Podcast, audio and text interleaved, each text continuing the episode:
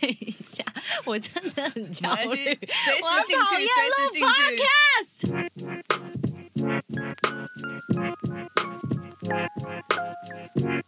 今天星期三。Hello，大家好，我是 Sandy 吴珊如，欢迎回到今天星期三。今天我们要做一个很特别的专题，平常我们都会聊你的心事，对不对？我们今天来聊你的大脑，好不好？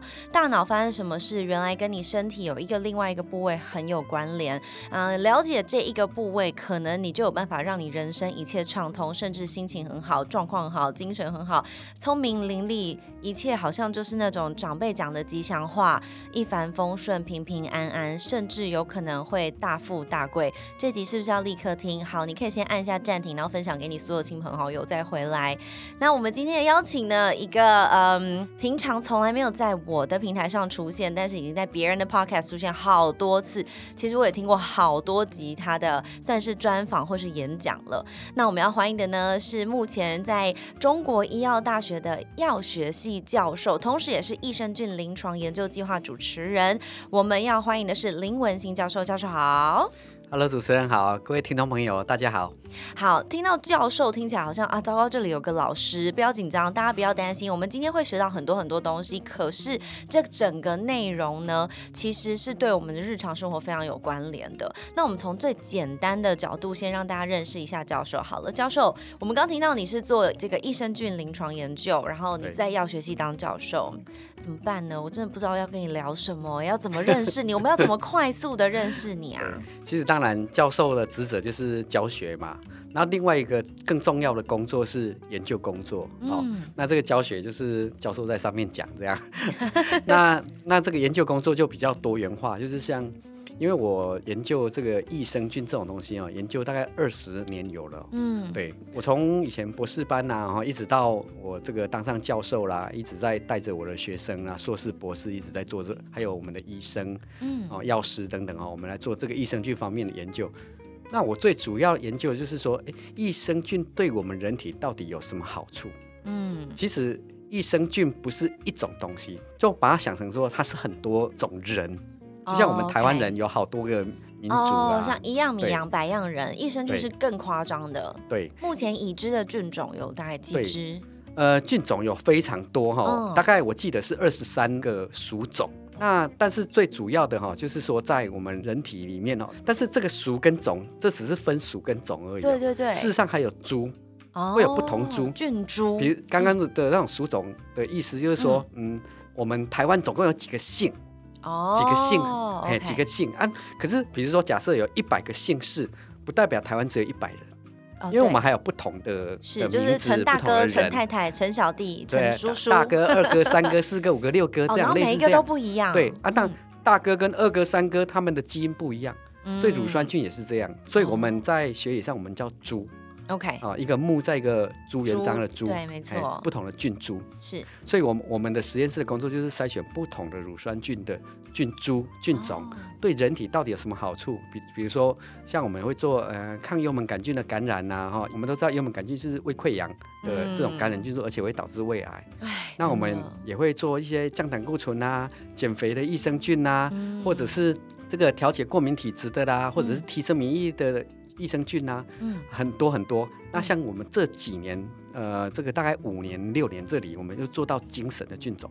我们后来发现说，哎，有一些益生菌竟然会调整情绪，嗯这个也很神奇。对，这个的确，我我已经列出好多我想问的问题，然后等一下一个一个来问一下教授。但是像我们刚刚讲到，了解你的大脑，了解你的肠道，这基本上可以算是连接在一起的。但我们平常吃东西，我们知道嘴巴吃进去，经过食道到了胃消化，然后到你的肠，好像差不多就这样，它就离开你了。那到底跟大脑什么关系？我们为什么要吃益生菌？为什么益生菌又跟大脑有关联呢？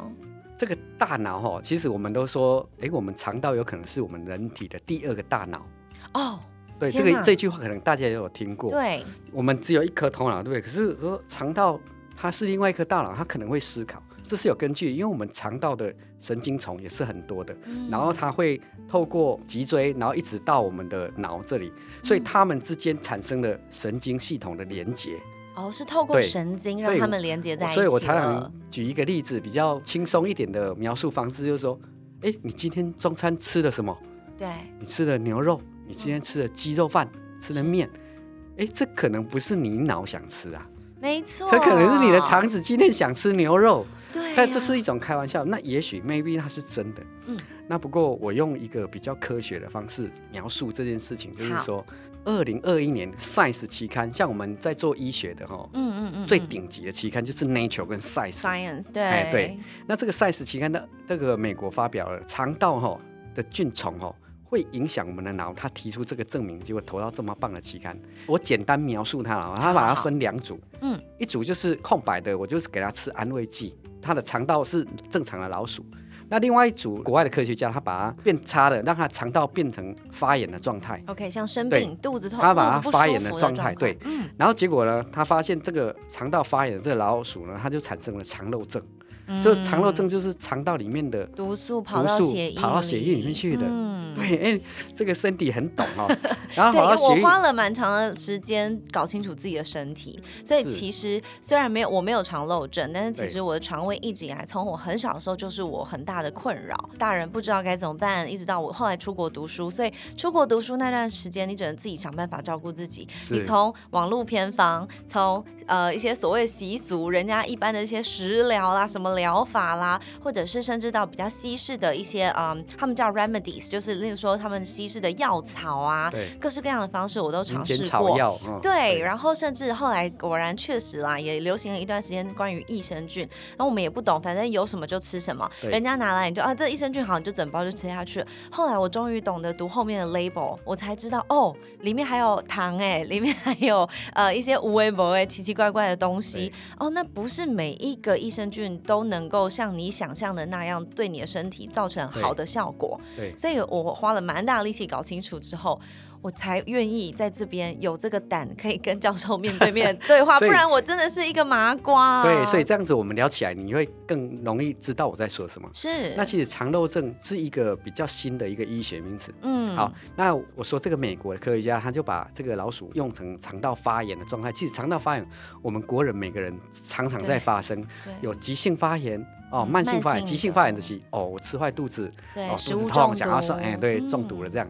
那慢性的是温水煮青蛙，你没感觉，大概就是那久现在久现在正在听的大家都是一样，几乎都有。嗯对啊，肠道就会慢慢的、慢慢的功能越来越老化，越来越老啊，越来越不好这样。嗯那这个他就把它弄成肠漏症之后呢，他就发现呢，肠道中的毒素脂多糖体。嗯，那这脂多糖体，我跟大家说，其实脂多糖体是大肠杆菌都是、我们肠道里面最大众的就是大肠杆菌群。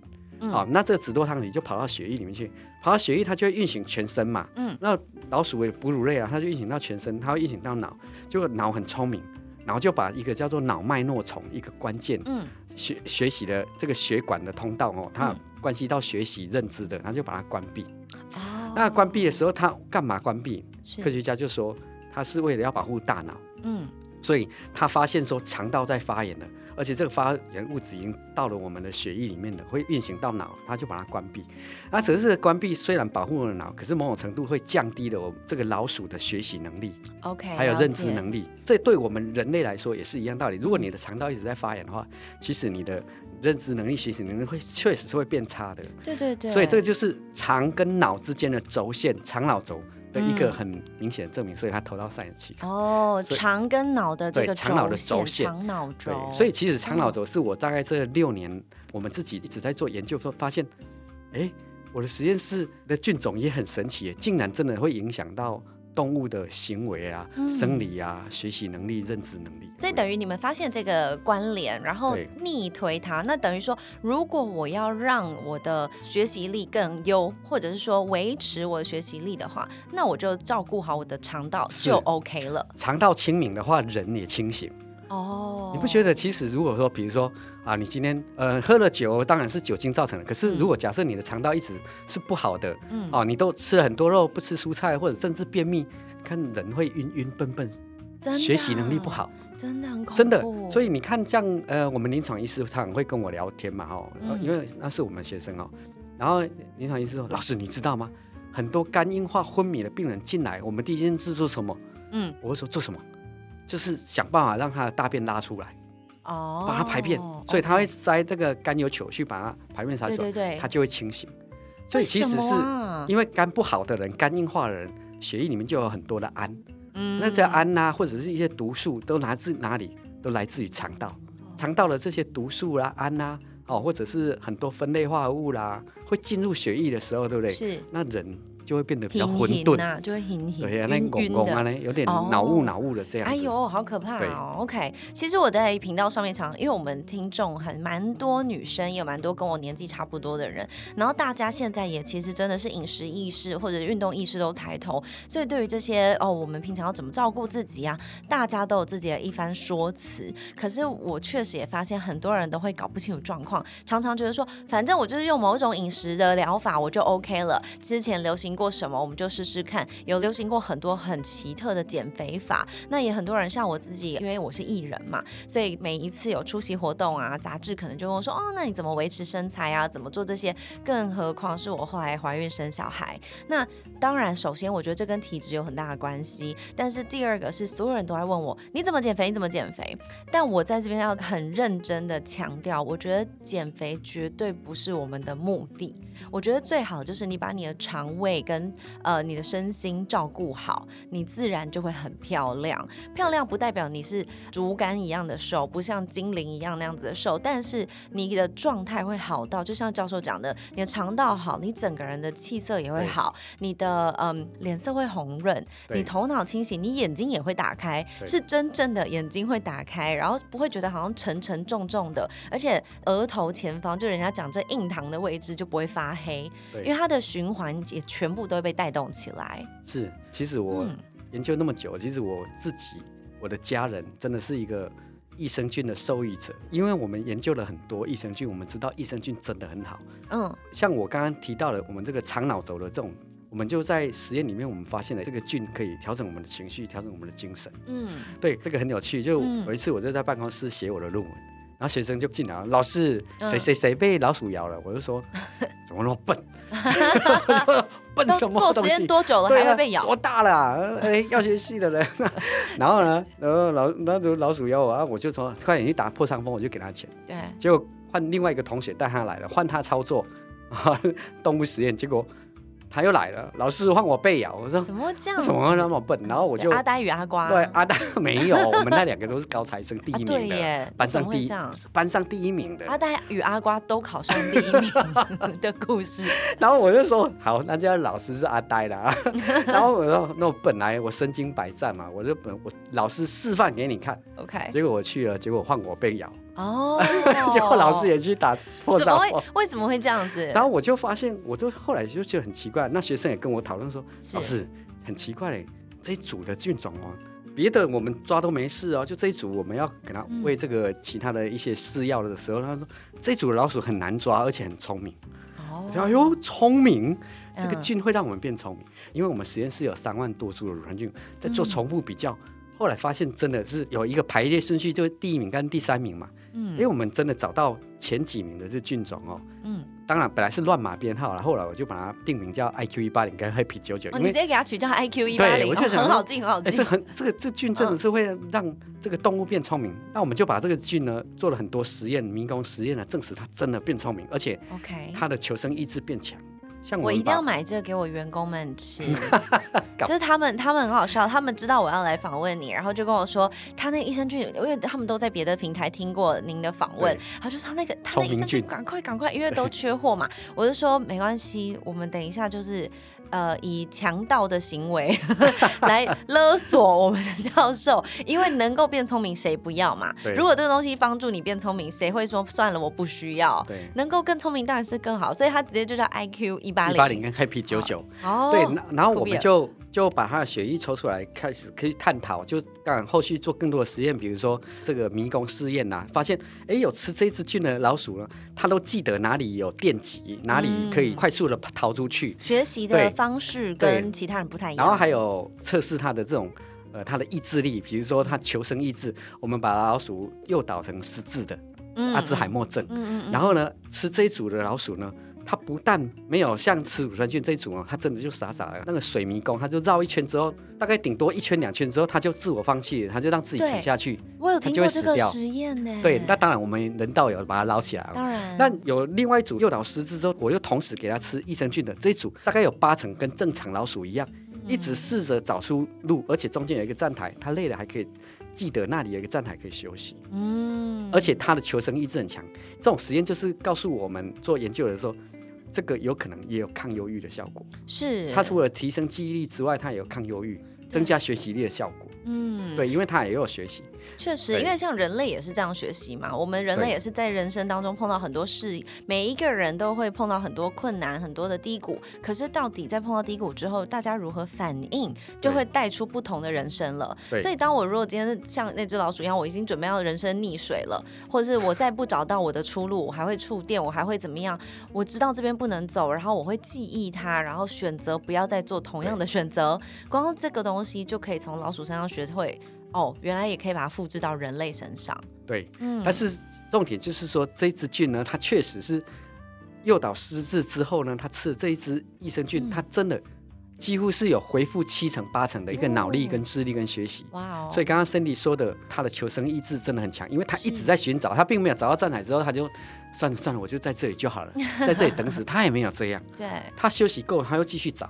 嗯。这个就是表达一个我们人类这个正面思考、是是求生的意思。对它比较 positive，然后同时它也会比较，之前有一个词啊，其实就是对自我的能力的认知变得不一样了对。其实这个我觉得讲到说哦，比较让你变快乐，让你变聪明，这是很普罗大众可以理解的说法。但是到底这个 A 点到 B 点是如何形成的？其实就是在这当中给你更多自我实现的能力，给你自我相信的能力。但为什么这个跟菌种有关呢？对到底是怎么来的？这个太想太想知道了。因为这个益生菌从肠道来影响我们情绪，影响我们精神，嗯。在这几年变成我们这一类的研究人员的显学。嗯。国外学者他们就开始也做了很多证明，包括国外的药厂，他们就发现说，有可能我们人的脑方面的疾病，忧郁症啦、过动症啦、妥瑞氏症啦、帕金森氏症啦，是。都源自于肠道所发生，或者是说肠道的菌相，好、某一种菌相不好，嗯。或者是产生了某一种菌。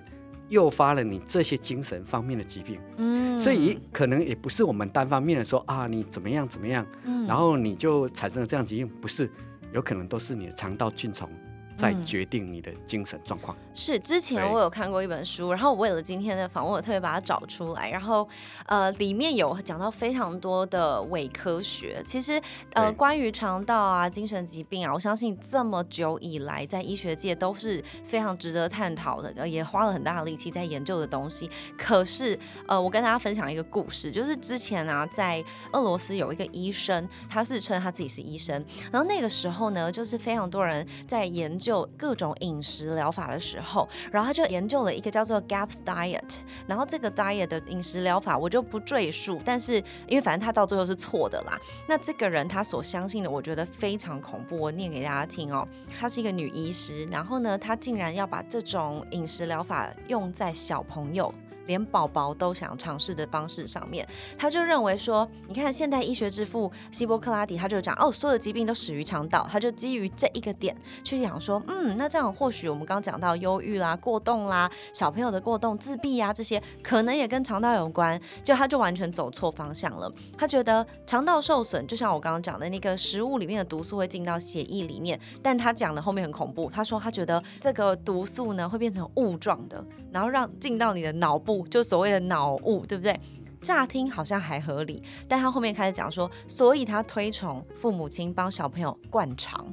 然后呢，不要让小朋友吃正常该吃的食物。然后，例如说某些时刻，他有一些 diet 的呃标准，只给奶油，或者是只给什么，然后让小朋友会严它重的。这个有点类似生酮饮食的概念，有一点，对不对？对对但是他们是 babies，所以是不能这样做的，这不能这样搞，因为太可怕了一了。个一个 baby 在成长，我们需要碳水化合物，就糖类、蛋白质、脂肪、营养素、矿物质，对去建构它的成长。是，对，这个太偏，这个是偏激的啦。非常也许他用了前面一个呃，算是科学上有发现的一个脉络一个机制了，嗯然后他却去用了一个更激进的套用，这个完全是不行的。对，所以这就是我刚刚说的。你看，像我们在网络上也会很多人留言给我们，问我们说，哎，可不可以这样？我听过这个，可不可以这样？我刚刚讲这个很恐怖的这个 Gaps Diet，它到现在都还在流行，它到现在都还还很多人在世界多国推行这个做法。可是其实，呃，甚至小朋友有些很严重的脱水，或者是体重下降、精神不济的状况，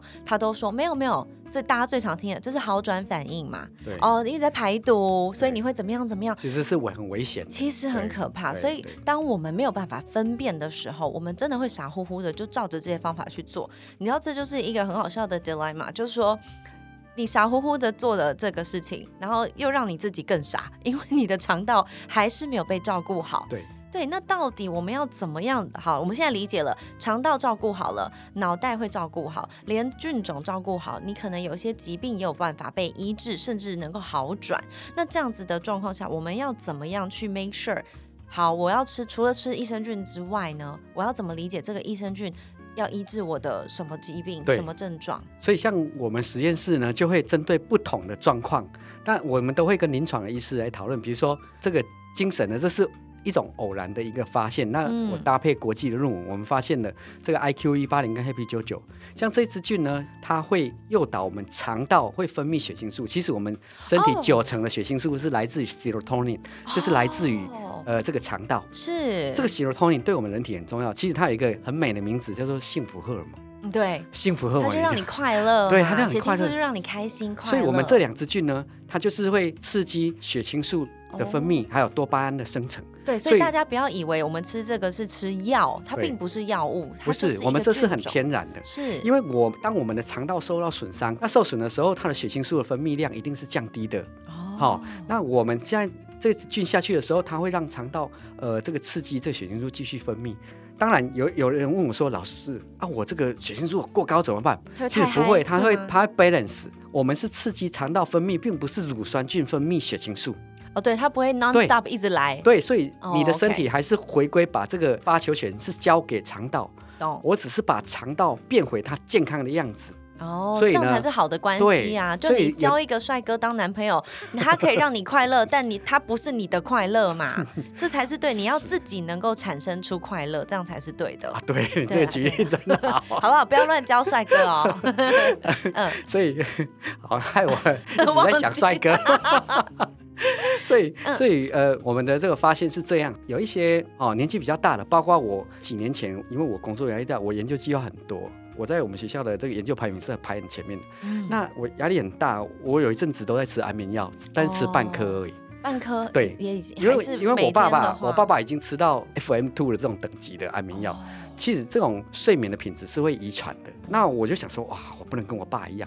结果呢，他在他每天都迷昏自己，哎，是啊，对啊好就当做他以前工作压力很大。OK，那我就觉得，哎，自从我发现这一只之后，我自己也吃，嗯，哎，我现在都没再吃，我已经好久没去看精神科医师了。哦，你你现在连睡眠的 状况睡眠超，好的，真的睡得超安稳的，好羡慕，也很想很少乱乱做梦了，你知道吗？我好希望我儿子可以每天都差不多时间就去所以睡。对我们这种呃，比如睡眠不好的长辈啦，或者我们压力大的人，甚至有一些小朋友也睡眠不好的人，嗯，其实我们这个可以帮助睡眠，因为它会提供你一种幸福感，血清素正常。因为我们这个呃有发酵量产，有很多消费者他们也拿到这样的一个菌种，在吃的时候，哎，他们的小朋友很多也都改善很好，还有也可以让小朋友吃，可以，我们把这个东西，我们为什么定义为母乳精神菌？就是嗯我这两只菌刚好来自于母乳。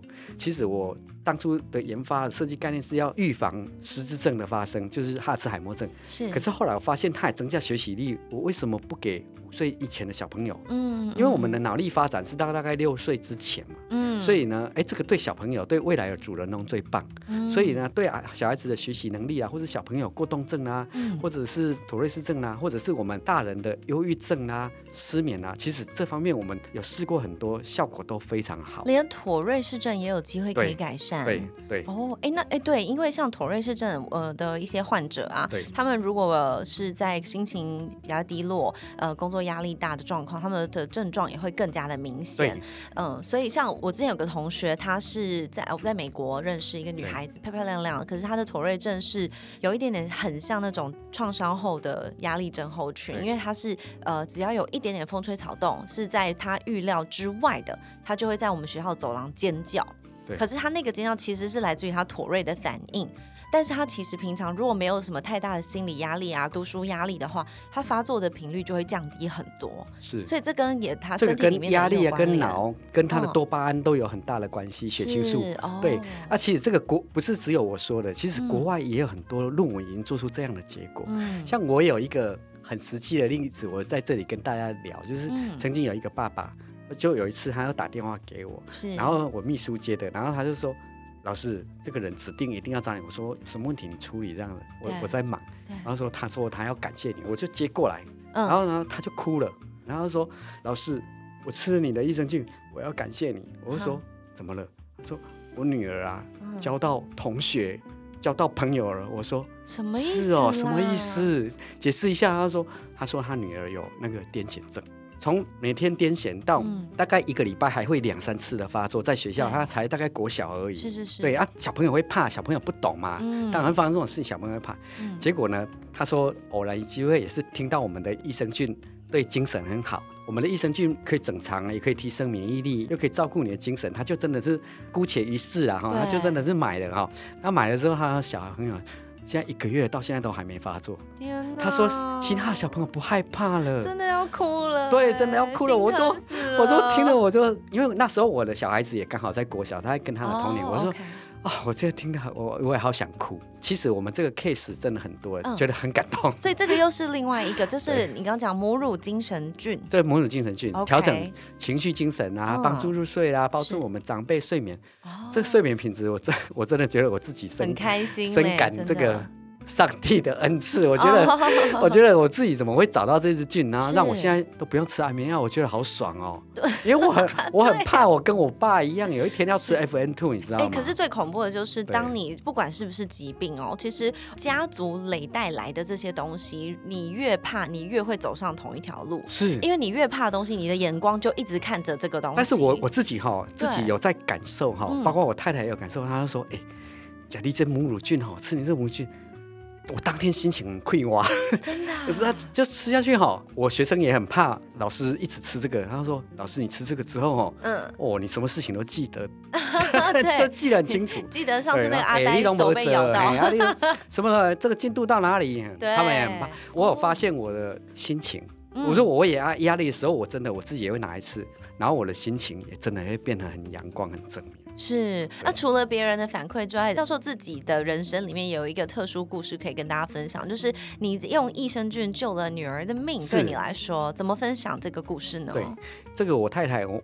因为我们念博士都比较老，我才生啊，好不容易怀孕了，胎儿四个月的时候，那个医生跟我们说，你这个两个双肾肿得很厉害啊。肾肾脏水肿吗？我说两颗哦，哇，我想他惨都惨了，因为太严重了，因为他判定为重度，OK，不是中哦，是重度。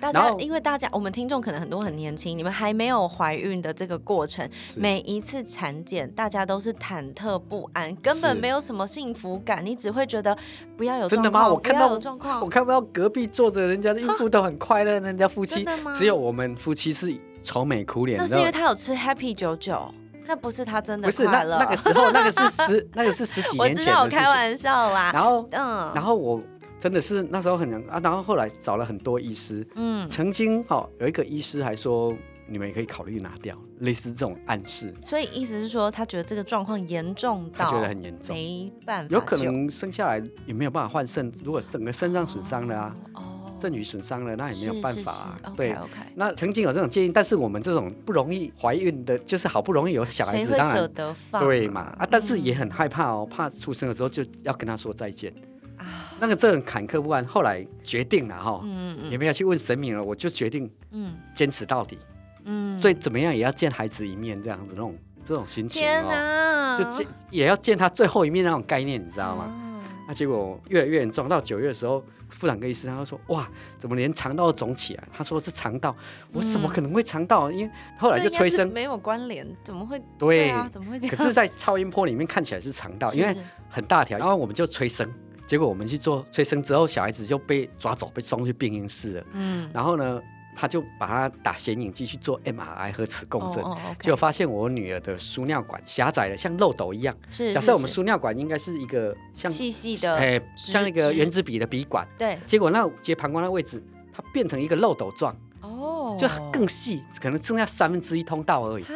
所以尿液回堵，回堵到整个输尿管，一直挤尿挤很多，结果就是你尿都没有排尿都没有排出来的意思，有排，但是排很很，少，回堵所以它就全部塞在有点肚子里像是那种面，高速公路塞车回堵然后就整个肿的跟肠子一样，哇，我都觉得快要爆破了，你知道吗？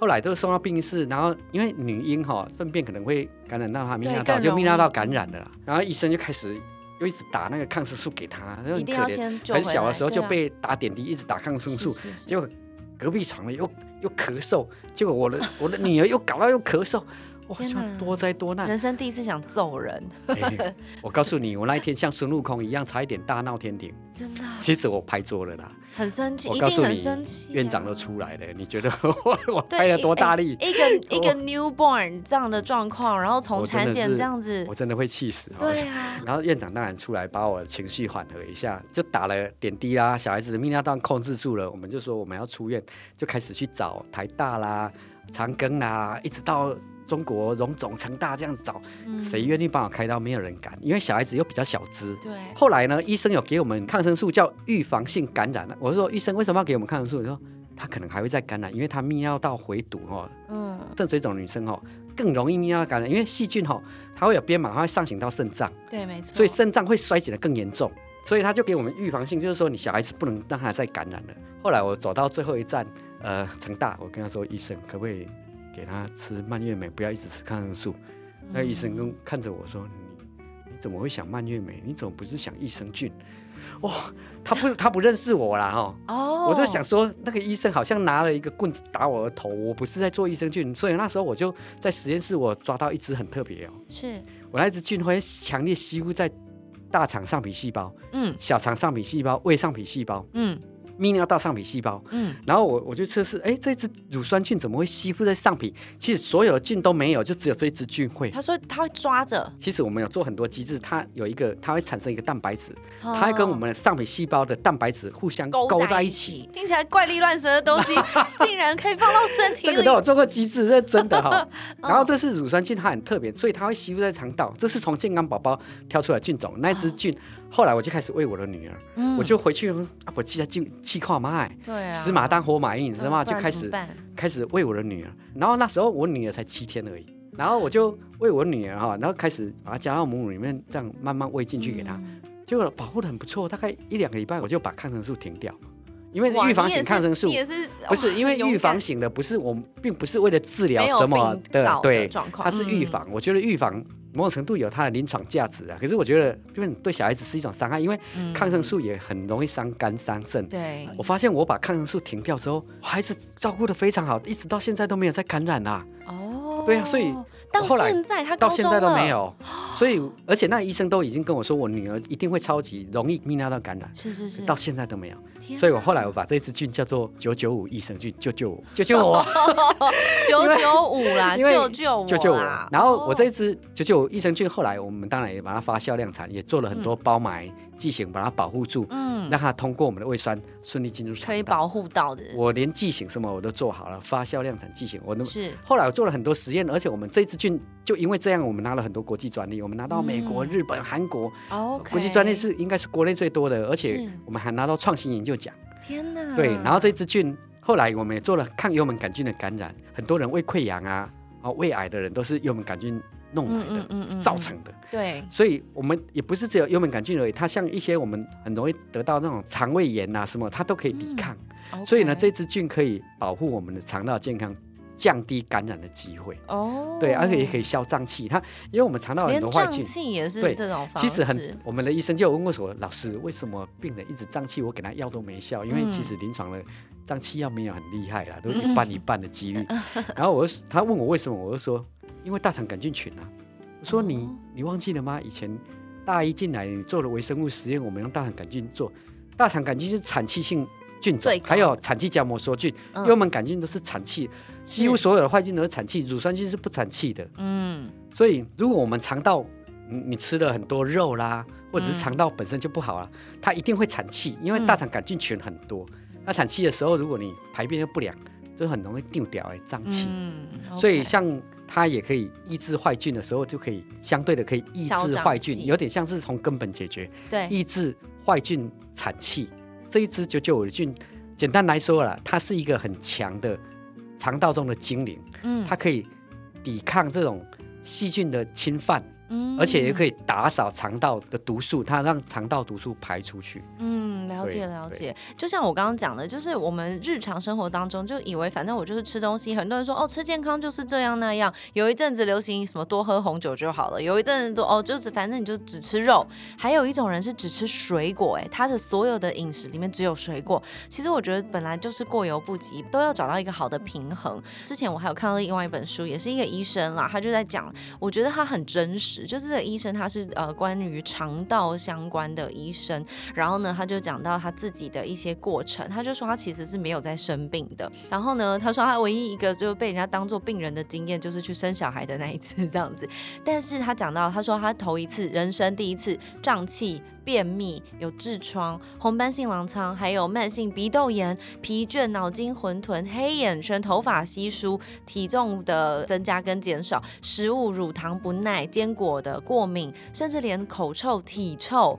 全部都跟他的肠胃有关系，那他完全不知道为什么的。那个当时，后来他就讲说，他才发现他有严重的细菌失衡，就是菌相失衡嘛。然后呢，他吃什么呢？他平常饭后一定喝香槟啦，啊，不太爱运动啦，压力很大啊，过多的甜食啊、淀粉啊这些。很妙的是，我们一般人都知道后面这些。但是我们不知道它会带来后果，包含刚刚讲到的那些。好，所以他后来去改变他肠道的益菌跟坏菌之间的平衡，然后改变了这些。他第一个的就是我刚刚讲的，没有胀气了，不会便秘了，然后连头发也长回来了。其实很多人真的不知道，你把肠胃照顾好，你整个人会有非常非常大，可能真的是。一百八十度的大转变，然后呢，他还讲到说，他发现他连在 shower 的时候，排水孔都不会塞满一堆的头发，因为它不会那么严重的落发了。所以这些症状真的看起来是互不相关，可是其实你的消化道就很像土壤一样，然后你的皮肤啊、你的头发、啊、就是它种出来的植物或是花，所以我就说你的肠道好，你皮肤也会好，会很漂亮，是会亮晶晶的。对这个观念完全正确。对，刚刚你说肠道人就很多像土土土壤一样，对，我想到一，古书有一句话：嗯，万病归脾土，嗯医病先医肠。这个嗯万病归脾土，脾土就是指我们的消化道是哦，消化道。那医病先医肠，这古代的书里面就有说，医病要先把肠定肠道搞定好。其实我们做了那么多研究哈，我越来越信奉这一句话：我万病之源在肠道。对，这是真的。这个 Cindy 也有提到说，其实很多很多人哈，他他这个肠胃不好的时候，他形于色。嗯。哦，像像中医这种望闻问切嘛，我说哎，错。闻闻看你的呼吸的味道，口然后闻臭闻看啊嘿，然后还有再把脉，然后看你的面色。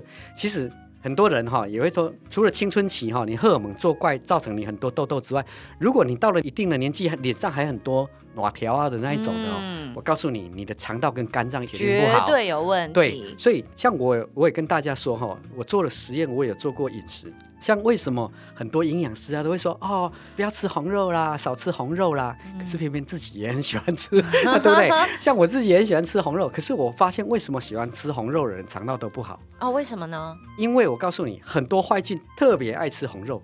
像我养那个幽门杆菌，我是用马血、牛肉汤汁哎哦。那养乳酸菌呢，大部分我们都是用酵母、葡萄糖去养。对，比较偏素食，所以其实乳酸菌是比较喜欢吃素食、蔬菜嗯、水果哦哦，水果里面又有寡糖，你看这样讲我们就懂嘛，因为从小都说哦少少吃肉多吃菜，我们根本不知道为什么啊。对，嗯，这个后来我发现，原来我自己不懂的道理，我在我自己的实验里面，我竟然懂了。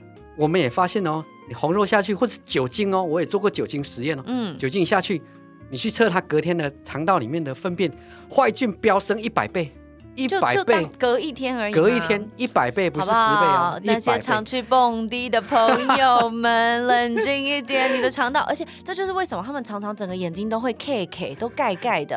那可是也熬夜肿到很凶，没有，他们到这边到最后这边眼睛眼眶旁边都红红的，一定也跟他们的肝啊、它的肾啊全部肝肝的循环什么，其实他他们某种程度他的肠道就会很多毒素，因为因为呀乱吃一通，肠道很多毒素，这些毒素最后去哪里？大部分当然你是有排便的人啦、顺利把它排出来，嗯但是你不要以为百分之百啊，你有可能嗯十 percent 的毒素还是渗漏渗透进去血液里面了，嗯它运行到你的皮肤，到你的脸，到你的脑，对，到你的肝脏。就会长各种奇怪的疹子啊、痘痘啊。所以我们后来我们的九九五益生菌，我们还要做更多的实验，我们发现九九五益生菌可以保护肝脏跟肾脏。为什么？如果吃益生菌的动物或是人类，是它的血液中的内毒素确实是大幅的降低，哦，而且我们也看到肝损伤大幅降低。所以我不是鼓励喝酒，对对没错，不是说你有这个你就在那边乱喝，真的很爱什么？我是没去过什么蹦迪，你也真的很爱喝酒啦，很很多揪拖的人呐、嗯。我奉劝你一定要吃九九五益生菌。对，你可以先把自己的基底打好一点，然后偶尔出去这样 happy 一下 OK，是。但你不能说这样一天捕鱼三天晒网，这根本就没有用。小酌怡情，我们身体都嗯还承受得了，去解决这个酒精的问题。哦，可是长期来看哈，其实身体是承受不住的。哎，那炸物也是喽，炸物也是，你年轻你撑得住，嗯，你到了年纪越来越大的时候会撑不住，因为到了三十五岁左右，肠道的好菌一直在走下坡，是等于你的肠道中的保护的精灵越来越少，越来越少了。嗯对，它可以保护你。哎，那我想问，这个我不确定，这是我自己的一个先入为主的概念啊，就是我觉得可能很少人敢直接讲到他的研究可以有机会治疗癌症这件事情对啊。，其实哈，嗯我我们很多癌症的病患哈，就是别的医生转介来给我们的。其实我们这里很多是精神方面疾病的，是医生转介来的，嗯肠胃科的，很多嗯肠胃科医生也没有办法弄得很好，因为他们都是给软便药啦，或是或是就是用就是症状药对而已。嗯那有一些医生也会被病人骂说，我吃你的药没有效，也是有很多这种病人会骂医生，医生就会把他丢来给林老师，他觉得对，丢给他，丢给他，赶快叫他去想办法你。去找我们老师啊。然后来了，我就说，其实很多医生他会把他的病人转介来给我，对。那当然就是在临床上他们已经踹过了，努力过了哈。嗯，那我我这里我当然我也没有办法给他什么，我就给他说我们筛选出来的特殊的益生菌，嗯。比如说胀气的人哈，他有吃药可能有效，然后又会很容易没效，那我们就会叫他吃九九五益生菌，嗯。把肠道的坏菌给压下来，OK，他就自然就好很多了。而且哦。对于便秘的人呐、或者是腹泻的人，肠道也获得了调理跟改善。对。对，可是可是可是你要讲到癌症这个，我觉得这压力很大，谁敢讲癌症那啊？因为我们有开发又是另外一组的菌，BB one 跟 BB five 这两组菌主要在提升免疫力，嗯，然后调整过敏体质。哦那很也因为越来越多癌症的朋友，当然我们寻求正规的临床的这个化疗、放疗啊，甚至开刀，做的还对是要都做了。可是你处理临床之后呢，他们有一些人会找到我们，或者是医生会转介给我们。嗯我的立场是这样，我给你提升免疫力的益生菌，嗯好，你吃下去之后，它可以让你的自然免疫力提升。，OK，自然免疫力，因为其实最后癌症哦，你当然可以用标靶，哦，那这些都有效，但是我们还是要靠一部分自然的免疫力上来，对对对，特别是预防的角色。对，其实很多人最痛苦的是他癌症，他对。应该呃打完化疗就 OK，可是他其实打了几次，抵抗力一直上不来，免疫力上不来，所以他没有办法继续疗程，是。最终还是因为癌症而离开。这样是，所以我们试图的用益生菌这么天然、这么安全的方式，而且我们用大剂量、很高剂量去提升你的自然烧细胞、巨噬细胞、T 细胞、B 细胞，提升上来。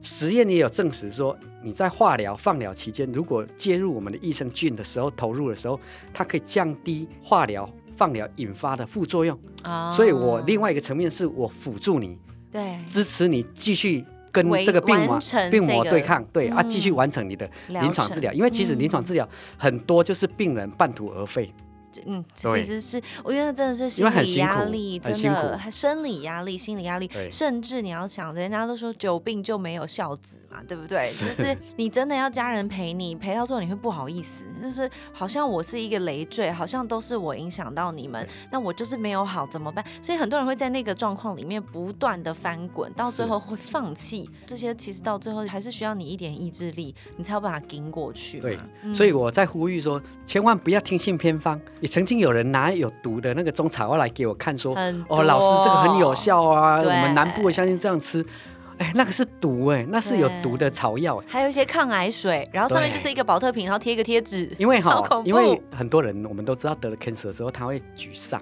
他会害怕，所以这时候我讲实话了，很多不正派的诈骗的啦，或者是民俗疗法可能会介入。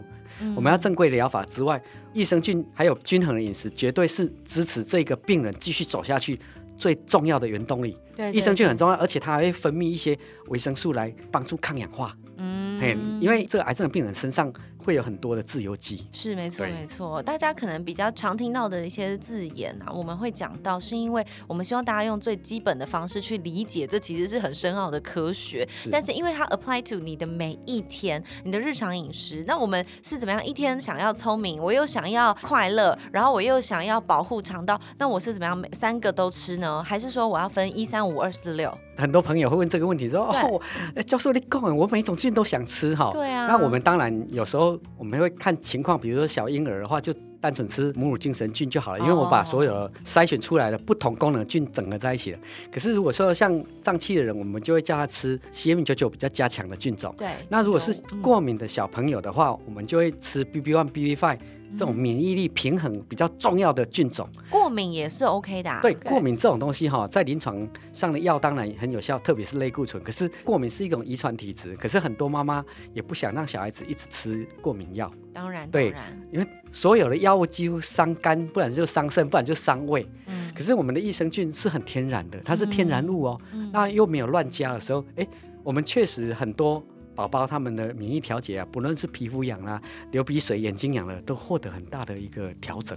体质的调整。OK，, 对。所以不是只是打喷嚏、哈啾哈啾，是痒痒的那种也对，连皮肤痒的都有很大，而而且也有很多大人啊，他哇身上什么一下子肝神啊，什么很多、哦。那些人来吃我们的益生菌都有很大的调整。OK，所以像最近有流感啊这些状况，嗯。很多小朋友去学校容易感冒啊，嗯。其实我们都会建议他吃 BB one、BB five 来提升免疫力，哦。它会降低它的感染频率，嗯。不是绝对不会感染。对对，它会降低不是对。不是把小孩隔离嘛，，或者是嗯小朋友已经感染了也没关系，吃下去的时候，它会提升我刚刚说的自然免疫力，提升自然烧细胞都会提升上来，嗯。然后呢，它就可以加速病毒被清除。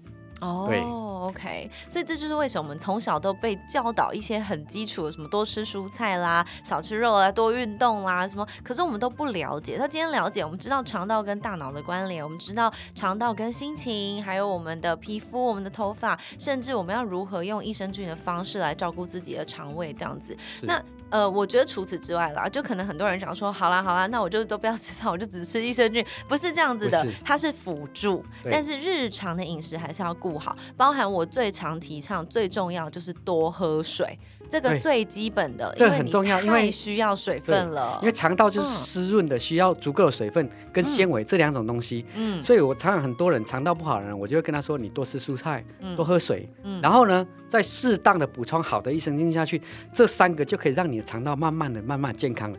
嗯然后很多奇奇怪怪的疾病就会消失了，对，甚至很多自律神经失调的人也会获得很大的改善对。，而且多喝水也比较不会落枕，因为你的筋膜是放松的，就比真的 真的真的，你就是你的筋膜，因为我有去上筋膜的课程。算瑜伽，对，嗯、应该算是人体跟筋膜的课程，他就教你了解你的筋膜啊、你的骨骼啊，然后你真的去知道说，哦，这条肌肉到底跟谁连在一起，这样。所以当你明白说，哦，筋膜就像我们去吃羊排，羊排那个筋膜就最边边那个，我们怎么啃都啃不断，那是因为在煮的过程，它因为水分都已经蒸发，所以硬掉了。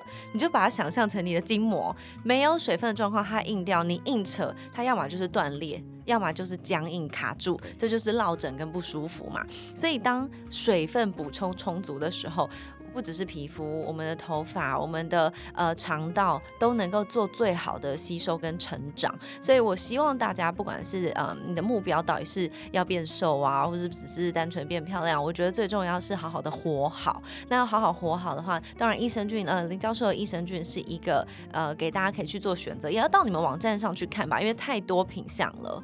对你，看又有 CMU 九九五啦，然后又有那 Happy 九九，然后又有 IQ 一八零，然后还有 BB 万 BB BB One Five，哦，你看太因为难了，因为这个就是我们去筛选不同的人才出来出来作哦。战的这种概念。我懂了，我对，懂。因为乳酸菌就是像人，所以我们的实验室就是在反复筛选，证明它的效果。教授，你们以后取名字要取帅哥的名字，例如说我们这边有一只许光汉。我们这边有一只，例如说里奥纳多，但我们这些凡人就会记得，就是说哦，今天早上是许光汉和里奥纳多，这样 我们就会记得。你取那什么谁谁数字，我们记不得，你知道吗？啊，这个后面因为我们做实验就是要有剧种编号，所以我们会寄。存在哦那可不可以菌种。编光汉一？好，算了算了，我觉得教授要打人了啦。好，反正以上这些呢，我希望跟大家分享的，其实除了教授自己的专业之外，我平常也就很注重饮食。那真的能够实做的，今天就分享给大家。那如果听众朋友有什么问题想要问教授的话，可以上网直接去搜寻呢，中国医药大学林文新教授，双木林文学的文，三个金的金，或者是中国医药大学九九五益生菌就可以找到。那我们当然也是在底下的资讯栏留连接给大家，如果有任何想知道的资讯也方便的话，就也写信给我们吧，我们也可以看得到，没有问题的。那如果有专业问题，就去找林教授，其他的话唔办哦，我唔办，OK。